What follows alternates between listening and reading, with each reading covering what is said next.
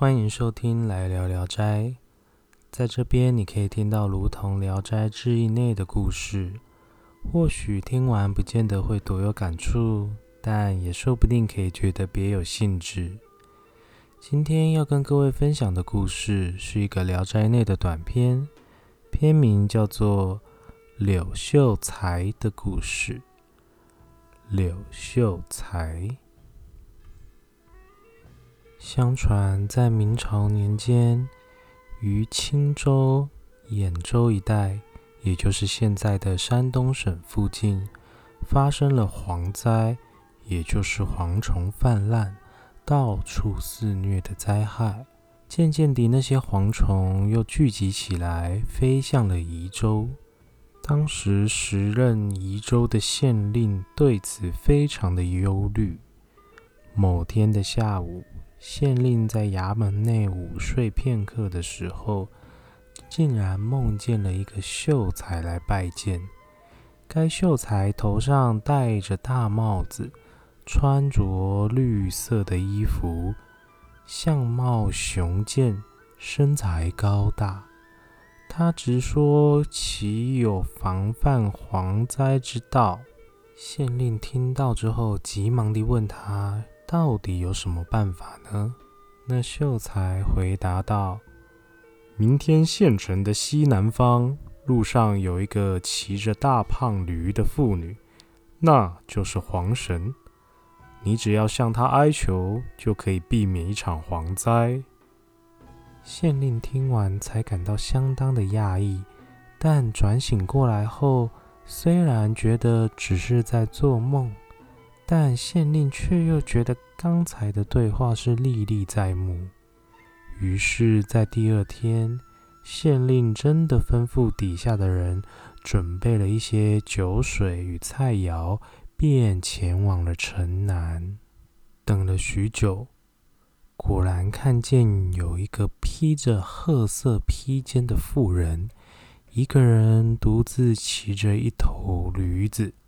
慢慢地往北走，县令立即焚香，捧上酒水，在道路旁准备迎接。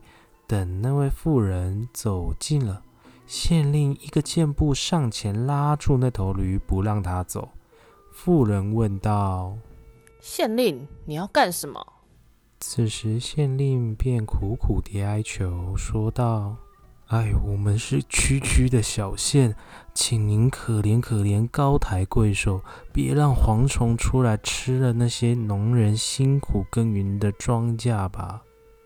妇人此时厉色地说道：“可恨那柳秀才多嘴，泄露了我的秘密，就让他自己受苦吧，不损及那些庄稼嘛，也是可以的。”话刚说完，他就喝了三杯酒。转眼间，人就消失不见了。后来，那群蝗虫还是依原本的预计，遮天蔽日地飞来了宜州。但是，那群蝗虫却不落在田地里面，反而都停在杨柳树上。蝗虫经过的地方，柳树上的柳叶都被全部吃光，变成了光秃秃的模样。此后，县令才醒悟过来，发现原来那个秀才其实应该是个柳神。乡里里的百姓也这么说道：“这是县令爱护百姓而感动了神灵，所以有这样子庇佑的一个情况，让他们可以避灾。”嗯，这个故事应该就是这样来的吧。以上就是《聊斋志异》内片名叫做《柳秀才》的短篇。其实本来这次要更新的内容，因为适逢农历七月的关系，想要跟之前不太一样。本来是想要更新一些《聊斋志异》内的经典长篇篇章，但后来仔细想想，反正时间还很长，又为了要维持每周更新的潜在频率。决定还是把重点放在农历七月的相关禁忌层面的议题，也算是呼应一下之前在我 IG 上面问各位想听什么故事的回应。所以呢，接下来要讲的就是有关于农历七月份为何是所谓的鬼月这一点。那如果认真的考据起来，应该是可以做一篇民俗信仰通识的其中报告长度吧。但如果我们简单一点的来说，农历七月是鬼月这件事情，应该算是起源于道教的中元节，或是佛教的所谓盂兰盆法会这一点。那碰巧呢，刚好又办在农历的七月中，而这两者都算是跟阴间有关的事物，又恰好在台湾，因为风土民情之故，慎终追远的祭祀祖先，以及那些因为垦台初期枉死的先民需要被安抚，而透过普渡拜拜这个行为。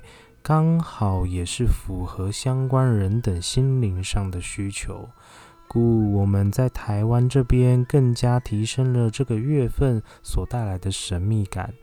从七月中的相关节庆，变成了七月整个月份都需要特别注意的一个月。而所谓的农历七月，或是俗称的鬼月。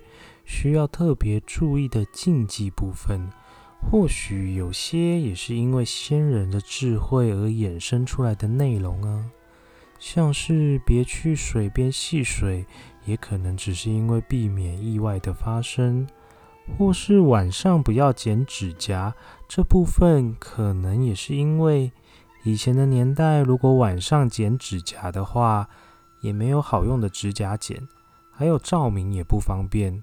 所以说不定很容易让自己受伤，而半夜剪指甲，如果剪得满手是血的话，向别人求助，他人看到而愿意搭理的可能性，搞不好又更低了。试想一下，如果半夜突然有满手是血的人向你走过来，你的第一个反应应该是拔了腿就跑，或者是紧闭门窗，不是吗？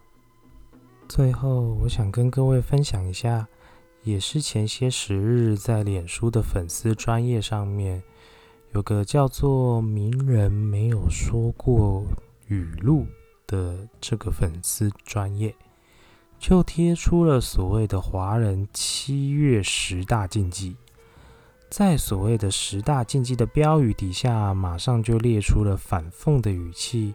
用现代人的角度来看，为何被称作禁忌？那十个禁忌与为何别这样做的白话另类解析是以下这样说的：第一个，不要在半夜晒衣服，是因为半夜没有阳光，衣服不会干；第二个，不要在室内撑伞，是因为室内没有下雨。撑伞看起来很智障。第三个，不要在别人背后叫人全名，是因为连名带姓的叫人很没有礼貌。第四个，不要半夜吹口哨，是因为会吵到人，别人睡觉，别人明天还要上班呢。第五个，不要偷吃拜拜的祭品，是因为上面沾了很多香灰。不怎么卫生，可能会让你拉肚子。第六个，不要半夜在户外拍照，是因为半夜户外没有灯光，拍了也不好看。第七个，不要在半夜剪指甲，因为明天还要早起上班上学啊，早点睡，免得睡过头了。第八个，不要捡地上的红包。因为那是你邻居拜拜后乱丢在地上的，里面没钱，捡了你也浪费时间。第九个，不要半夜一个人站在路边，因为会有蚊子叮你。第十个，不要相信华人七月十大禁忌，因为会让你看起来很智障。以上的内容纯属博君一笑，如果有冒犯之处，那还请你多多包涵。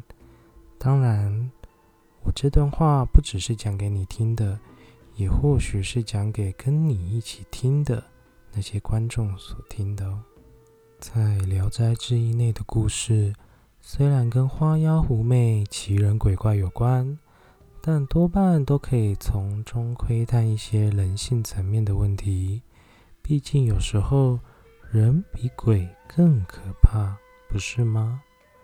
最后，欢迎各位到我的 IG 留言，告诉我你想要听什么样的故事，或者可以点进我的简介里面随喜打赏，让我更有动力说故事给各位听。感谢收听《来聊聊斋》，我是掷地有声，那我们下次再见喽。